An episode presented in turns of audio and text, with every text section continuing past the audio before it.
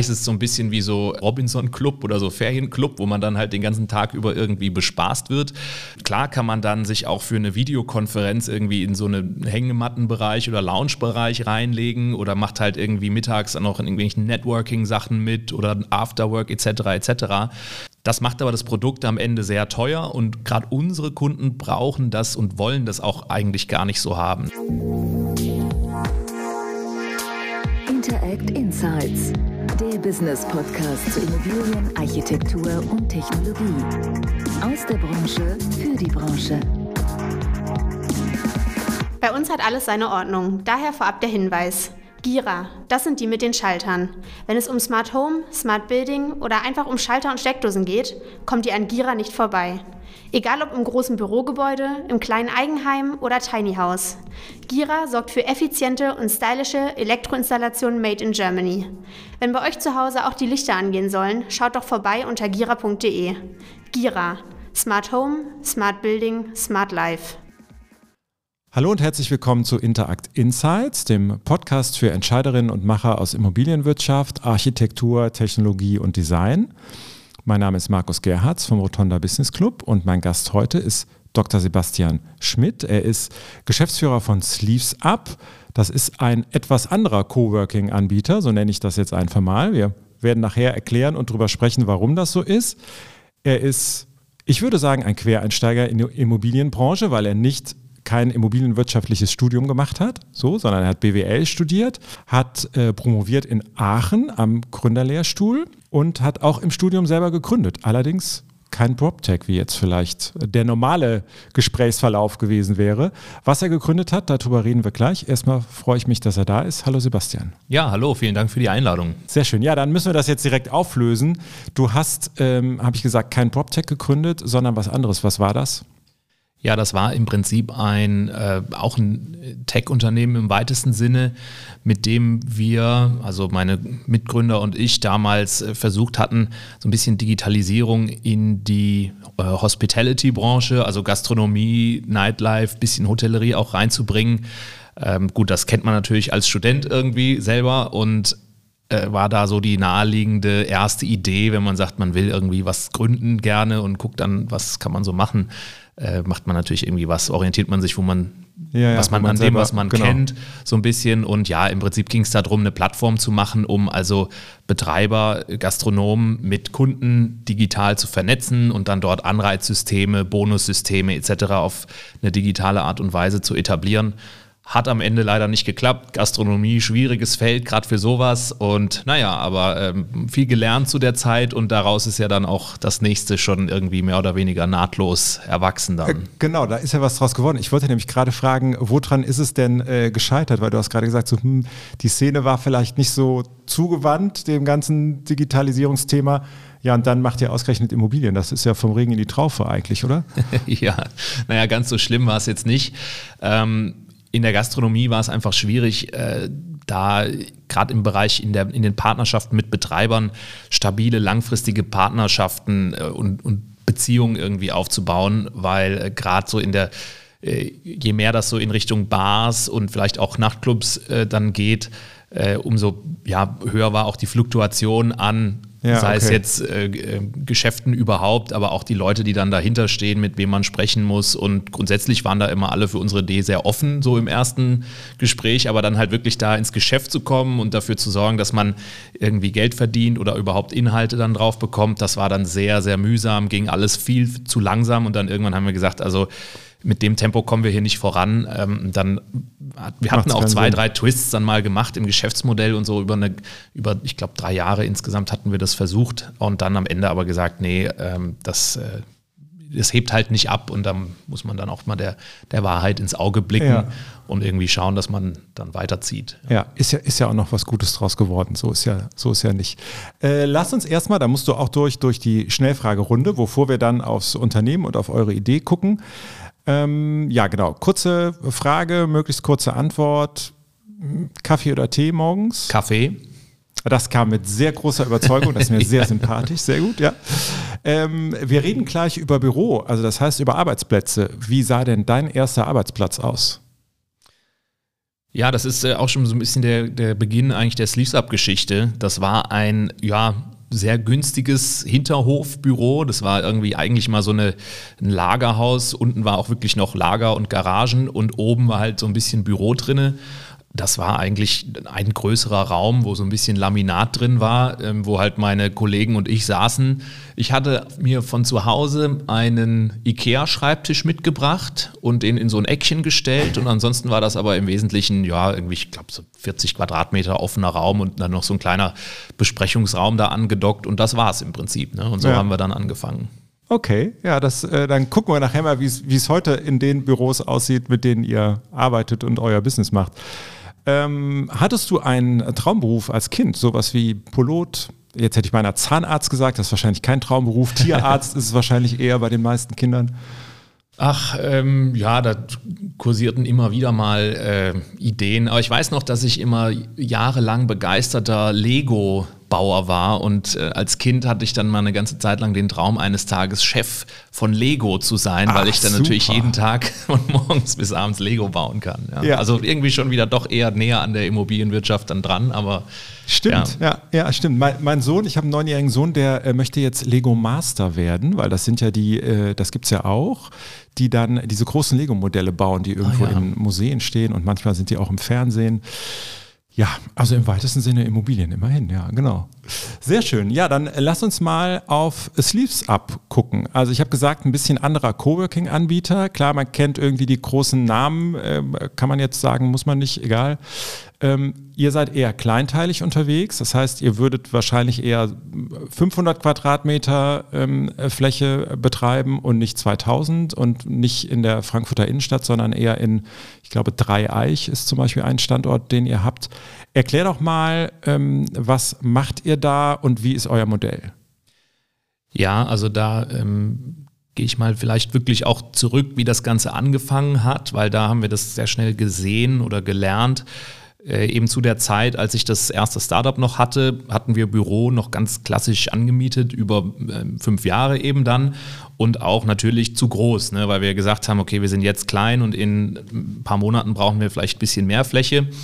Ähm, und das, was wir damals oder was ich damals halt dann zu viel hatte an Fläche in dieser äh, kleinen Etage, hatte ich dann angefangen, schreibtischweise wie so ein Coworking-Konzept wirklich äh, auch äh, zu vermieten. Ähm, das war im Prinzip schon so ein, so ein Coworking Space, so ein kleiner. Ne? In Frankfurt kannte das zu der Zeit kaum jemand. Da gab es irgendwie ein, zwei andere. In Berlin war das schon eher verbreitet dann oder in anderen Startup-Nischen. Und ich hatte immer erwartet, dass dann da viele so wirklich auch so Gründer und Freelancer und so kommen. Aber was ich dann eben gesehen hatte, dass auch sehr viele, ja, ich sag mal ganz äh, konservative Branchen zu uns gekommen sind und Unternehmen, die halt aber einfach nur klein waren. Das waren dann äh, ein Architekt, ein Ingenieurbüro, was in Frankfurt seinen Ableger hatte und dann halt eben für ein, zwei Mitarbeiter da regelmäßig immer mal einen Schreibtisch brauchte. Aber für die hat es halt keinen Sinn gemacht, da langfristig irgendwie Büros selber anzumieten. Äh, wir hatten Finanzleute natürlich auch, also wirklich Kleinunternehmer bis hin zu so mittelständischen Strukturen. Und das Ganze ja, hat sich dann über die Jahre eigentlich so immer weiterentwickelt, dass wir immer sehr nah eigentlich an diesen KMU-Strukturen dran waren und da also dann auch natürlich aus den Gesprächen mit unseren Kunden gesehen haben, äh, die würden jetzt nicht 1000 Euro, sage ich jetzt ja. mal, für einen Schreibtisch in zentral Frankfurt oder Berlin oder Hamburg anmieten. Erstens, weil es zu teuer ist und zweitens, weil die in diesen Lagen sowieso kein oder nicht unterwegs sind. Und dann kamen wir so ein bisschen dahin, hatte ich dann mal überlegt, ja, was macht eigentlich die Branche insgesamt? Es gibt gefühlt äh, regelmäßig nur sehr teures Angebot und dann in sehr zentralen, natürlich auch sehr repräsentativen Lagen, aber so in Randbereichen und in kleinen Märkten gibt es eigentlich überhaupt kein Angebot, aber sehr wohl eben eine Nachfrage aus diesen KMU-Strukturen heraus. Und so ist dann unsere Strategie über die Jahre gewachsen wurde auch dann durch die Pandemie jetzt nochmal sehr stark äh, befördert, dass wir eben gesagt haben, wir müssen dezentral sein, wir müssen lieber viele Standorte haben, die aber dafür etwas kleiner sind und wirklich dicht über die Landkarte verteilen, dass man wirklich flächenmäßig einfach eine sehr hohe Abdeckung schafft, um diesem stark wachsenden Bedarf nach Flexibilität und ähm, ja, aus, von Einzelpersonen, Kleinteiligkeit, ja, äh, dem irgendwie gerecht zu werden. Ja, du hast das gerade angesprochen mit der, äh, mit der Pandemie. Ihr habt vorher äh, das Business gestartet. Was hat das, äh, was hat das bei euch bewirkt? Ne? Klar, jetzt sagen wir so, in der Langfristbetrachtung sagt man, oh, das hat den Arbeitsmarkt natürlich irgendwie äh, in, einem, in einem rasanten Wandel nochmal irgendwie nach vorne gebracht und deshalb ist so ein Modell äh, flexibler Arbeitsplätze vielleicht äh, eher bevorteilt. Aber was hat das damals in dem Moment mit euch gemacht? Weil da war ja erstmal wahrscheinlich Ende Gelände, sag ich jetzt mal. Ja, Pandemie war vom Timing her natürlich auch dahingehend ungeschickt, wie, wie das immer natürlich ist. Aber das war so gerade die Zeit, als wir gesagt haben, wir haben jetzt unser Modell so ein, äh, ganz gut geschärft und gut im Griff und jetzt wollen wir so diesen ersten Wachstumsschub okay, machen und ja. mal so auf über zehn Standorte wachsen. Und kurz vor der Pandemie hatten wir tatsächlich dann fünf, sechs neue Standorte an den Markt gebracht innerhalb relativ kurzer Zeit. Und dann war halt direkt erstmal Lockdown und wir hatten dann ganz neue, relativ leere Standorte und dann war Lockdown, ja, und irgendwie zwei, drei Monate total tote Hose. Und dann dachten wir schon, oh, wie das jetzt irgendwie weitergeht, händeringend alles versucht. Muss dann sagen, dass sich das dann zügig wieder auch relativ gut erholt hat, gerade in unserem Segment KMU-Strukturen, mhm. die dann auch relativ schnell wieder gesagt haben, na gut, äh, wir müssen ja irgendwas machen. Ähm, größere Unternehmen haben da schon deutlich länger gezögert und wenig Entscheidungen getroffen, also dass wir uns da durch die Pandemie dann letzten Endes ganz okay durchkämpfen konnten. Und natürlich hat es uns auch irgendwie zurückgeworfen. Man kann aber sagen, dass eigentlich die Strategie, mit KMU-Unternehmen zu arbeiten, dezentral vorzugehen, so, so da gesehen auch das Risiko natürlich ein bisschen zu verteilen in der Fläche und über viele Standorte. Das war für die so eine Pandemiesituation schon mal sehr gut eigentlich, weil wir halt da einfach schon früh also per se ein ganz gutes Risikomanagement mhm. implizit hatten. Die Zielgruppe KMU ist auch an der Stelle deutlich krisenresistenter gewesen als die Großunternehmen, ja, die halt deutlich länger gebraucht haben, um überhaupt Entscheidungen zu treffen. Mal klar, so ein, so ein Kleinunternehmer, der muss weiterarbeiten und ähm, wenn man nur zu zweit oder zu dritt in einem Team ist, dann ist es vielleicht auch mit den Ausgangsbeschränkungen äh, ja. nicht ganz so gravierend. Wenn man dann zu zweit in einem Raum sitzt, ist das was anderes als mit 20 Leuten im Großraumbüro und so. Also das war schon alles okay. Und gerade diese KMU-Kunden haben uns dann letzten Endes auch über die Pandemie irgendwie gerettet, weil wir darüber weiter wachsen konnten.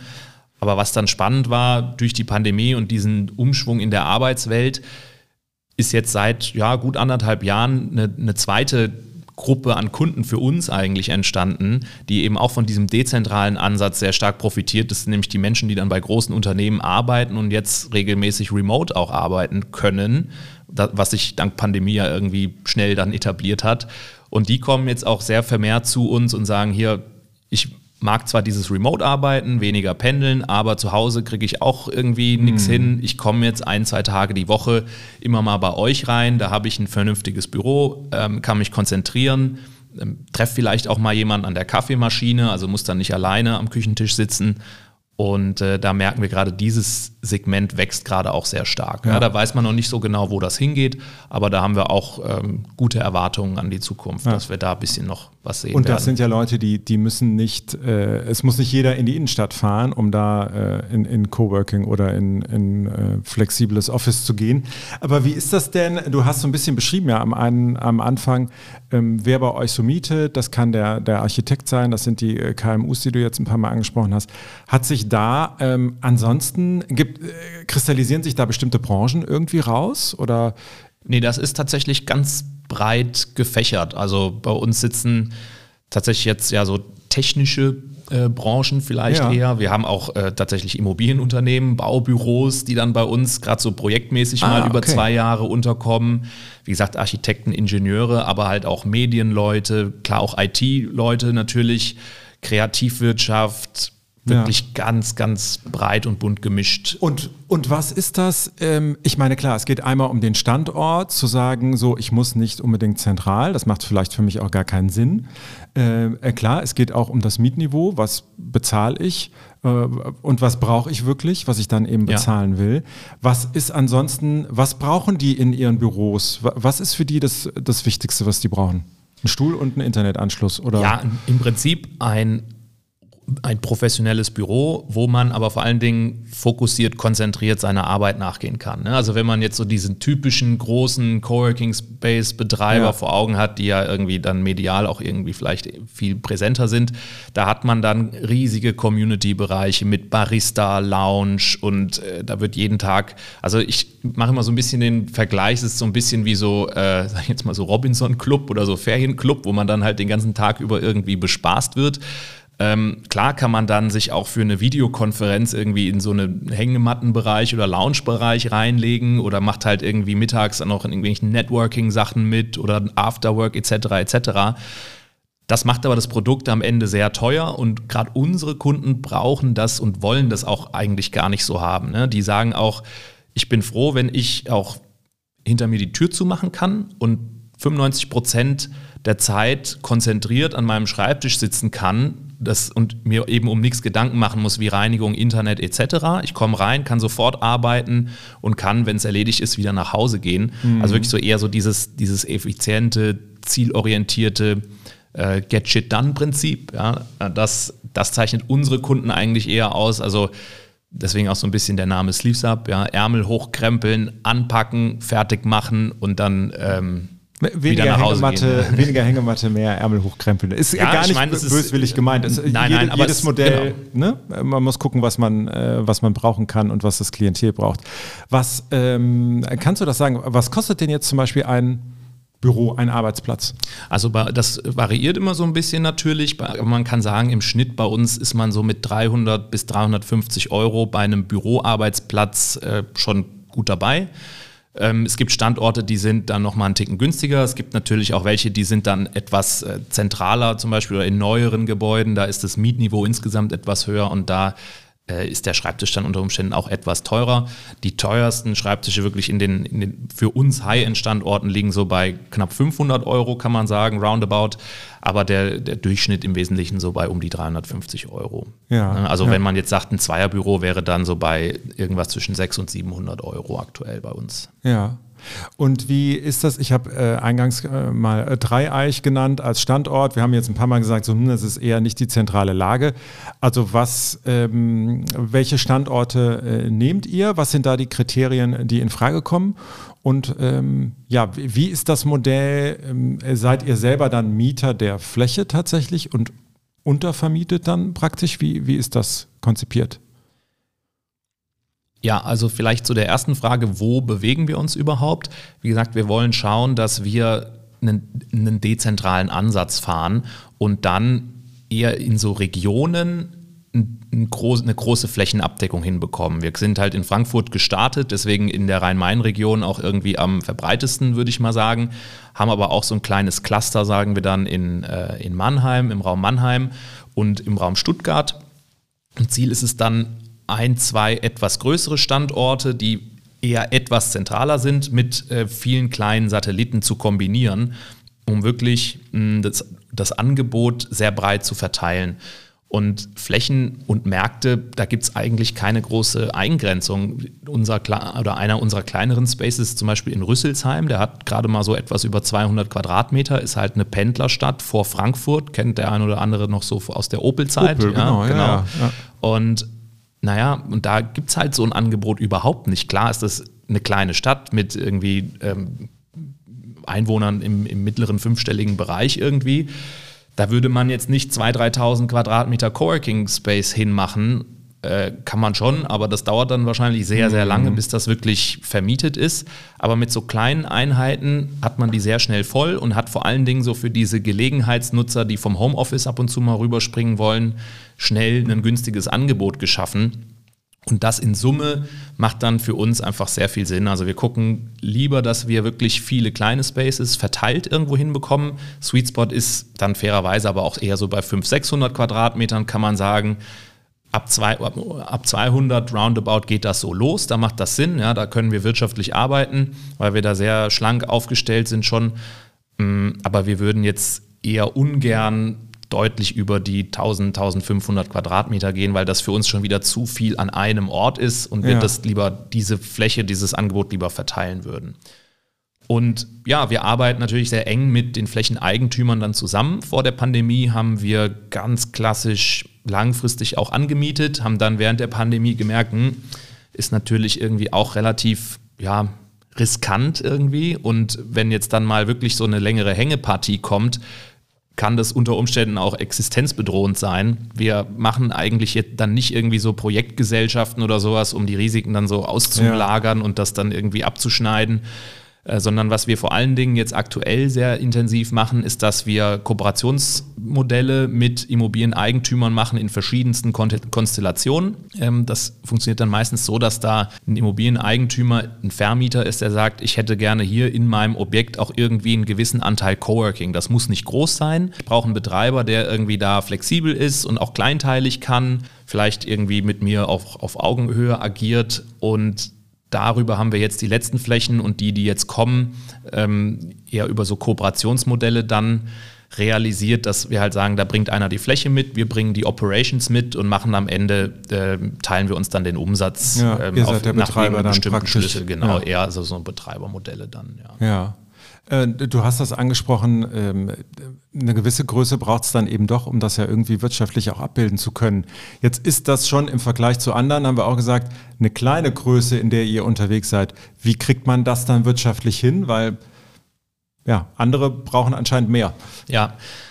Also die, die zwei großen Hebel sind eigentlich äh, Kapitalintensität und Personalintensität. Ne? Also Personal ist tendenziell sehr teuer, aber vor allen Dingen halt mhm. auch, äh, wenn, man, wenn man riesig viel investieren muss, das irgendwie zurückzuverdienen.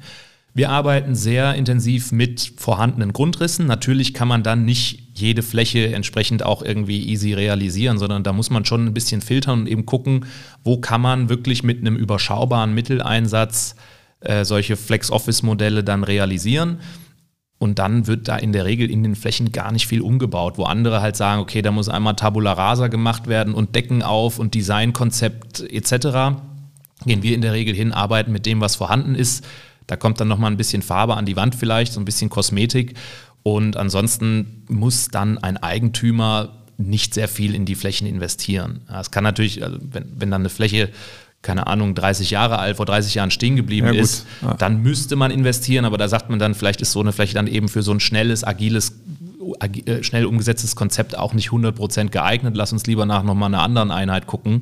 Also da, da, da, filtern wir schon im Vorfeld relativ gut, dass da halt wenig Kapital, also wenig Invest äh, nötig ist. Ja. Und ansonsten haben wir schon sehr früh angefangen, sehr viel in Digitalisierung, Automation von unseren Prozessen zu investieren, bis zu dem Punkt, dass wir jetzt in der Lage sind, solche Standorte beinahe autark schon zu betreiben. Also es ist nicht erforderlich, dass da jemand vorne am Empfang sitzt und die Tür aufmacht und den Leuten ihre, ihren Platz zeigt, so ungefähr, sondern diese ganze User Journey ist bei uns äh, digitalisiert. Wir haben vereinzelt Standorte, die haben dann etwas höheren Service-Level an der Stelle, irgendwie auch mit Frontdesk vereinzelt, aber so gerade diese kleinen Satelliten-Units, die kommen fast komplett ohne Personal aus. Natürlich gibt es dann da noch Menschen, die äh, reinigen und natürlich gibt es dann auch noch Verantwortliche für diesen Standort, aber das sind dann meistens Mitarbeiter, die entweder mehrere Standorte betreuen oder wirklich dann nur in Teilzeitmodellen agieren und ja wirklich nur da, wo es unbedingt erforderlich ist, dass man persönlich nochmal in den Austausch geht. Wenn jetzt zum Beispiel ein Besichtigungstermin ansteht oder sowas, ja, das oder für, für größere Kunden, die halt dann noch eine intensivere Betreuung, Beratung im Vorfeld brauchen. Da werden wir dann auch persönlich aktiv weiterhin, aber so diese, gerade so dieser, ja, diese vielen kleinen täglichen Aufgaben, so nach dem Motto, ähm, ja, Angebote schicken, Zugänge erteilen, den Menschen irgendwie erklären, wie sie reinkommen, wo ihr Schreibtisch dann ist, das alles ist bei uns schon digitalisiert und äh, funktioniert bislang auch sehr gut. Also damit haben wir vor einem guten Jahr angefangen, gerade so diese kleinen Tagesprodukte komplett digital zu vertreiben und dann auch zu operaten. Und ich hatte eigentlich auch erwartet, dass das häufiger mal zu Problemen führen würde, ja, aber ja. es ist relativ erstaunlich, dass das ja, bislang sehr gut soweit geklappt hat, ohne dass da regelmäßig Menschen vor der verschlossenen Tür stehen und nicht reinkommen und sich nicht zurechtfinden. Also da sind wir mal auch äh, ganz positiv, dass das auch so weitergeht. Die haben, äh, wie ist das? Man hat dann eine, eine Karte oder geht das über eine Alles, App? Man, gen genau, geht dann über eine Handy-App. Man kann sich sein Produkt im Prinzip, was man braucht, über unsere Webseite oder über den Mitgliederbereich buchen, reservieren, kaufen, wie auch immer, je nachdem, was für ein Modell man also hat, kriegt dann automatisch seinen Zugang geschickt, kriegt so ein digitales Onboarding für den jeweiligen Standort geschickt, wo dann nochmal Hinweise natürlich drinstehen, wenn da irgendwelche Besonderheiten sind, Parksituationen etc. Äh, die, die Buchung wird dann natürlich digital entsprechend abgebildet, sodass man also äh, es ist nicht erforderlich, dass man von entlang dieses Prozesses von irgendeinem Menschen an die Hand genommen wird, ja. nur, um, nur um seinen Meetingraum oder seinen Schreibtisch nutzen zu können. So. Ja, ja, das ist äh, interessant, dass ihr die Erfahrung macht, dass das auch wirklich dann von den Kunden auch gut angenommen wird. Ne? Das kennt man ja vielleicht aus anderen Bereichen, wo, wo, wo man auch so ein bisschen da, da Angst vor hat. Ne? Also in dem Moment, wo, wo da nicht mehr jemand als Person ja. sofort greifbar ist. Genau, also es ist ja immer noch jemand ansprechbar. Ne? Also wir haben relativ viel dann an der Stelle zentralisiert, ob das jetzt unser Backoffice ist, wenn dann irgendwelche Fragen zu Rechnung oder Angebot oder was auch immer ist. Sales oder auch so unser Kundensupport dann. Das Allermeiste können wir wirklich dann, wenn mal was wäre, rufen die Kunden an und dann kriegt man das meiste relativ schnell über zwei Minuten telefonieren ja. auch irgendwie dann doch gelöst. Und am Anfang waren wir da natürlich noch vorsichtiger. Da haben wir gesagt, naja, wenn jetzt so Tageskunden kommen, wo das theoretisch alles digital klappen würde, fahren mal doch fährt man doch lieber noch mal einmal mehr hin und guckt, dass das auch wirklich klappt. Aber dann irgendwann hat sich das eingespielt, dass die Kunden, die dann auch wiederkommen, eben von sich aus auch gesagt haben, ja, es muss keiner kommen, ich kenne mich aus, es ist, funktioniert ja alles wie immer. Und äh, das, da merken wir aber auch, das liegt wieder so ein bisschen an dieser Zielgruppe von, von Kunden, die wir da auch an der Stelle bedienen. Die Menschen brauchen oder wollen eigentlich gar nicht so diesen persönlichen Service in dem Sinne, dass die da immer an die Hand genommen werden, sondern die sind, die kommen sehr gut auch so zurecht, ne, kennen sich in der Regel dann auch mit digitalen Services irgendwie aus und sagen dann halt auch, dann ist es mir lieber, dass ich irgendwie da einen, einen fairen Preis habe, als dass ja. da einer mir am Empfang Guten Morgen sagt. Genau, ja, ja, ja, verstehe. Wie ist das denn? Ich habe gesehen, ähm, ihr macht auch Crowdfunding für, für neue Standorte. Ich, ich habe was jetzt gesehen in äh, Mannheim, glaube ich, war das. Ähm, wa warum, warum macht ihr das mit Crowdfunding? Ja, äh, Mannheim, das war, da wollten wir mal eine Projektfinanzierung über die Crowd ausprobieren, wie gut das klappt, mal so als erstes Experiment. Ähm, bei dem Mannheimer Projekt muss man dazu sagen, dass das eher eine Ausnahme war in der Form, dass wir hier dann, weil das auch ein sehr hochwertiges, repräsentatives Produkt werden sollte, dann eher etwas mehr nochmal investiert haben auch. Das war auch eine strategische Entscheidung, weil, wir, weil das für unseren, äh, unser Cluster, unser Hub dort entsprechend wichtig war. Dann haben wir gesagt, gut, um das jetzt äh, zu finanzieren, bis dahin hatten wir das immer dann auf anderen klassischeren Wegen gemacht, aber ich hatte immer gesagt, es muss doch eigentlich so, muss doch so ein Coworking Space, wo also viele Menschen über so einen Sharing-Ansatz auch zusammenkommen und gemeinsam irgendwie in einem, ja, in einem Büro ja. arbeiten, ist es doch irgendwie auch ganz passend, wenn dann auch gemeinsam Menschen zusammenkommen, um in so etwas auch zu investieren irgendwie. Äh, ist natürlich auch nochmal ein schöner Marketing-Multiplikator an der Stelle dann für uns, dass umso mehr Leute das Projekt dann auch kennengelernt haben und dann vielleicht auch sagen, okay, mhm. jetzt wenn ich hier investiere, dann nutze ich es auch oder umgekehrt. Ich bin, äh, dass, dass, da, dass wir Kunden hatten, die also unser Produkt gut kennen und wissen, das funktioniert und macht Sinn. Und dann eben auch sagen, da beteilige ich mich dann auch mit einem kleinen Ticket mal an so einer Projektfinanzierung. Und ja, das hat jetzt gut geklappt. Also wir sind da jetzt zum Jahresende über die Funding-Schwelle gekommen, sodass wir also, dass die Finanzierung dann äh, zustande gekommen ist. Und das war für unsere Verhältnisse dann schon auch ein relativ großes Ticket für einen Standort. Wir überlegen, also das muss man jetzt mal schauen, wie sich das in Zukunft so weiterentwickelt, aber ist natürlich jetzt eine weitere Option im, im Rahmen unserer Gesamtfinanzierungsstrategie, wenn mal irgendwie einzelne besondere Projekte wieder kommen, das dann auch mal irgendwie über eine Crowd zu machen. Ja, ja. Wie ist das denn äh, eigentlich? Ich habe eben überlegt, man redet äh, ja relativ viel im Moment darüber, was passiert eigentlich mit diesen in die Jahre gekommenen Bürostandorten, die eben nicht zentral sind, sondern mhm. wieder irgendwo, ne? also so ein Mono-Bürostandort, ähm, wenn jetzt durch den Wandel der Arbeitswelt irgendwann mal die Mietverträge immer mehr auslaufen und dann hat man da alte Bürokisten rumstehen, mit denen muss irgendwas passieren. Das wäre ja tendenziell vielleicht genau sowas, wo ihr reingehen könntet. Klar, in beschränkter Flächenausgebung. Also ihr werdet kein 20.000 Quadratmeter Büro äh, plötzlich äh, in Niederrad. Nee, Niederrad ist ja mittlerweile nicht mehr Bürostandort, aber äh, ne, jeder kennt diese Standorte nehmen. Wie, also wie guckst du auf dieses Thema? Ist das was, wo du sagst, boah, das wird für uns auch interessant, weil da kann man, da kann man vielleicht picken? Ja, das ist eigentlich sehr interessant für uns und wir haben in, genau mit diesem Ansatz auch jetzt zuletzt schon sehr gute Erfahrungen gemacht. Eben in diesen oder ich sag mal so, ein, ein, ganz neues Bürogebäude, das geht ja immer schnell weg irgendwie. Das ist dann, dann mietet da irgendein großer sich mit seinem Headquarter irgendwie neu ein und so. Aber die große Herausforderung, die wir ja auch in der Immobilienwirtschaft haben, ist, wie wir mit diesem massiven Bestand umgehen, äh, den sinnvoll eben weiter zu nutzen und das irgendwie nicht jahrelang leer rumstehen zu lassen, weil es kostet ja auch irgendwie Ressourcen, Energie, Fläche ist versiegelt und das sind ja alles irgendwie große Probleme. Das heißt, irgendwie müssen wir Wege finden, mit nicht ganz so attraktiven Bestandsgebäuden in nicht ganz so attraktiven Lagen vielleicht auch weiter umzugehen. Und was wir jetzt in letzter Zeit häufiger gemacht haben, ist, dass wir wirklich da mit den Eigentümern zusammenarbeiten und sagen, guck mal, hier ist jetzt eine Bestandsimmobilie, die muss mal auf Vordermann gebracht werden. Da muss irgendwie, keine Ahnung, energetisch vielleicht auch investiert werden oder wie auch immer. Oder damit das Objekt eine Chance hat, muss es vom Single zum Multitenant-Gebäude äh, umgenutzt werden. Also da gibt es ja verschiedenste Strategien, aber was man da halt jetzt zunehmend erkennt und wo auch ein sehr, sehr großes Interesse jetzt da ist seitens der Immobilienwirtschaft, ist dann in solche Situationen so flexible Sharing-Konzepte mit reinzumischen. Was man also sagt, so, gerade so EG-Flächen oder Teile, die jetzt ja. nicht so für einen klassischen Mieter nicht so super attraktiv sind, da gehen wir tatsächlich dann sehr gerne rein, weil normalerweise ist es so, dass eben in diesen Lagen, in diesen Märkten dieses kleinteilige Angebot, das Zwei-Mann-Büro, das Vier-Mann-Büro überhaupt nicht vorhanden ist. Das ja. heißt, diese Zielgruppe ist überhaupt froh, wenn es überhaupt ein Angebot gibt. Und dann ist es auch in Ordnung, wenn man dann halt in der IG-Fläche irgendwie sein Zimmer hat, ja, bevor man irgendwie dann doch wieder die als Alternative sich langfristig irgendwas anmieten muss mhm. oder irgendwie weit pendeln muss. Und da gehen wir jetzt ganz verstärkt rein, eben in diese B, C-Lagen, Bestandsgebäude, wo man dann vielleicht auch tatsächlich relativ schnell und mit einem überschaubaren Investment schon mal die ersten Konzepte realisieren kann.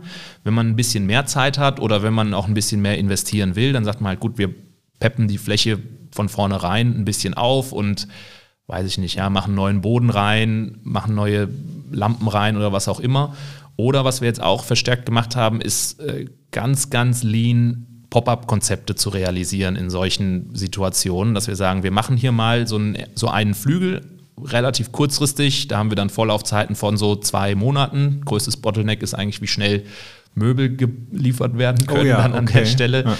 Aber ansonsten sind wir da dann in solchen Situationen auch sehr schnell betriebsbereit und können dann also dafür sorgen, dass so ein bis dahin leerstehendes Objekt und äh, ja, was vielleicht dann auch nicht so sexy sich präsentiert, wieder belebt wird, dass da die ersten Nutzer wieder drin sind, dass da jemand vor Ort ist, der das Ding bewirtschaftet, dass mal mhm. das Licht an ist, dass da Menschen ein- und ausgehen, weil das tut dem Gebäude insgesamt dann auch gut und erleichtert vielleicht auch dann die Vermarktung an anderer Stelle, äh, wenn man dann die, die restlichen Einheiten konventionell vermarkten möchte.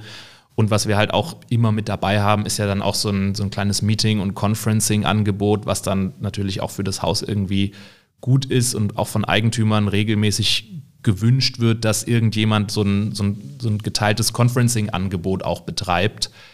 Gerade in solchen Multitenant-Situationen, weil sich die einzelnen Mieter dann natürlich ihre Besprechungsräume ähm, großzügig sparen können. Ja, ja. Ja, kann man sich gut vorstellen, dass das ein Modell ist, was, äh, was in Zukunft an solchen Standorten total attraktiv ist. Ähm, vielleicht als Abschluss eine Frage, äh, was mir die ganze Zeit im Kopf rumgeht. Wie ist das mit ähm, Wohnungsunternehmen, also große Wohnungsunternehmen, weil die Leute, also wenn ich jetzt bei mir gucke, wir wohnen in der Vierzimmerwohnung, ne, also da war das äh, Remote Working, äh, der eine auf dem Sofa, der andere im Arbeitszimmer. Also wenn unser Vermieter, das ist ein großer Vermieter, wenn der jetzt äh, in dem Quartier äh, so ein paar Büroräume angeboten hätte, wäre das super gewesen. Ähm, gibt es da Nachfrage von Wohnungsunternehmen, die sagen so, die Leute brauchen ihre Arbeitsplätze irgendwo und die Wohnungen sind so groß, wie sie sind. Die werden nicht größer. Also äh, wollen wir denen ein anderes Angebot schaffen, vielleicht im Erdgeschoss, in Flächen, ja. die, die sonst eben nicht nutzbar sind? Absolut. Und das sehe ich, äh, also da sehe ich extrem viel Potenzial in diesem Segment. Und wir sprechen auch mit einzelnen Wohnungsunternehmen an der Stelle schon. Ähm, das hat natürlich ein bisschen gedauert. Das musste sich erstmal über die Pandemie so ein bisschen abzeichnen, wie groß der Bedarf da tatsächlich ist. Aber da kriegen wir auch von verschiedenen Stellen mittlerweile Anfragen, beziehungsweise sind gerade in Gesprächen, wo und wie man solche Konzepte dann mal pilotieren kann auch. Aber klar, im Prinzip geht es ja darum, in Quartieren ganz besonders, aber auch so in Mehrfamilienhäusern ist ja die große Frage, wie viel Wohnraum pro Haushalt wird eigentlich benötigt. Wohnraum mhm. ist überall knapp. Und ist es dann wirklich erforderlich, dass ich irgendwie so ein Haushalt ein zusätzliches Zimmer anmieten muss, nur um ein Arbeitszimmer zu haben, was fairerweise ja auch nie 24/7 wirklich als solches genutzt wird, sondern dann halt irgendwie an ein, zwei Tagen die Woche mal. Und wäre es da nicht irgendwie schlauer, diese Ressource ähm, Homeoffice auch teilbar zu machen oder sich zu teilen mit anderen, die im gleichen Quartier wohnen und dann eben wirklich nur an den ein, zwei Tagen die Woche oder im Monat, wenn ich es wirklich mal brauche, mir so einen Schreibtisch oder mal so einen kleinen Besprecher für eine Telco äh, dann im Haus zu mieten, gerade mal ins EG runterzufahren, genau, mich dann da drei ja. Stunden hinzusetzen und dann wieder zurück in die Wohnung. Spart den Mietern natürlich Geld. Äh, schafft tendenziell mehr Wohnraum für alle, ja, weil wenn ein Haushalt entsprechend weniger Wohnfläche mhm, weniger ähm, Verkehr muss, ja. man ja. hat weniger Verkehr, genau. Also es ist generell auch äh, was darf man, das darf man auch nicht vergessen, wäre das generell auch ein wichtiger Beitrag zu so Nachhaltigkeitsthemen. Ne? Einfach generell Flächeneffizienz, Wohnraum, äh, generell mehr Bereitschaft dazu, weniger zu pendeln, wenn man einfacher von zu Hause aus arbeiten kann. Da hängt ja noch relativ viel hinten dran. Ähm, Genau, ja, aber das, also ich denke, dass da in Zukunft sehr, sehr viel passieren wird. Da ist halt die große Herausforderung auch wieder gewesen und auch nach wie vor, man kann halt nicht in so ein Quartier 1000, 1500, 2000 Quadratmeter Coworking einbauen. Das ist zu viel dann letzten Endes. Also da muss man dann Wege finden und da sind wir bei Sleeves ja insbesondere eigentlich dann dran, das so extrem zu denken, auch wirklich ganz, ganz kleine Einheiten zu bewirtschaften. Und wenn man das gut hinkriegt, dann hat so ein Modell in, zusammen mit der, mit der Wohnungswirtschaft natürlich auch irgendwie Potenzial und eine Chance, aber wenn halt immer die Voraussetzung ist, dass da irgendwie zweieinhalbtausend Quadratmeter ja, das, äh, Büro damit dahingestellt werden, dann äh, wird es nicht funktionieren. Ja, ja. Ja, also ich, äh, ich ich wäre Mieter, ich wäre Nutzer bei euch dann auf jeden Fall. Ja, ich könnte es gut gebrauchen. Ja, sehr gerne. Dann ja. kannst du uns ja mal empfehlen. Bei genau, wollte ich gerade sagen. Wir, wir, machen gleich mal das Mikro aus und dann äh, sage ich mal, wer mein Vermieter ist oder meine Vermieterin, genau. Ja, äh, Sebastian, vielen Dank. Ähm, das waren spannende Einblicke, sehr interessant und äh, ich bin gespannt, wo das hingeht und wie viele Standorte da noch dazukommen und wo und wie sich das entwickelt. Und vielleicht reden wir dann einfach nochmal, aber bis hierhin erstmal vielen Dank. Ja, vielen Dank für die Zeit und dass ich was erzählen durfte. Bin gespannt auf das Ergebnis. Ja, das soll es gewesen sein für heute. Vielen Dank fürs Zuhören bei Ihnen da draußen. Und für alle, die noch mehr zu unserer Interact-Community für Entscheiderinnen und Macher aus Architektur und Immobilienwirtschaft erfahren möchten, die surfen jetzt am besten gleich auf www.interact.network. Da können Sie sich zum Beispiel alle Podcast-Folgen nochmal anhören. Ähm, Sie können sich über unsere Veranstaltungen informieren und natürlich auch über den Rotonda Business Club. Vielen Dank fürs Zuhören, bleiben Sie gesund und hören Sie nächsten Freitag wieder rein. Ihr Markus Gerhards. Interact Insights, der Business Podcast zu Immobilien, Architektur und Technologie. Aus der Branche für die Branche.